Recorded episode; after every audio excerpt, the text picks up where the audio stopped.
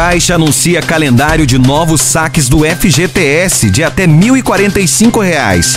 O presidente da Caixa Econômica Federal, Pedro Guimarães, anunciou que os saques emergencial do FGTS vão começar a partir do dia 29 de junho. Inicialmente, os valores serão liberados na poupança social da Caixa. O benefício vai ser pago conforme o mês de aniversário.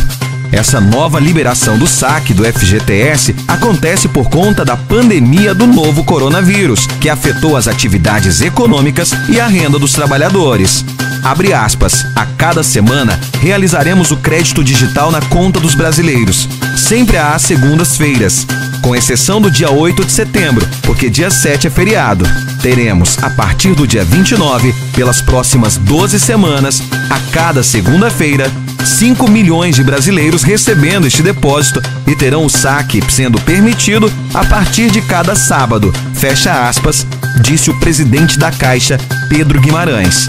Para evitar aglomerações nas agências, a Caixa anunciou datas diferentes para a liberação do crédito em conta e para o saque em espécie ou transferência dos valores. Veja o calendário completo no site. Ah, e não se esqueça, para mais informações, siga-nos nas redes sociais.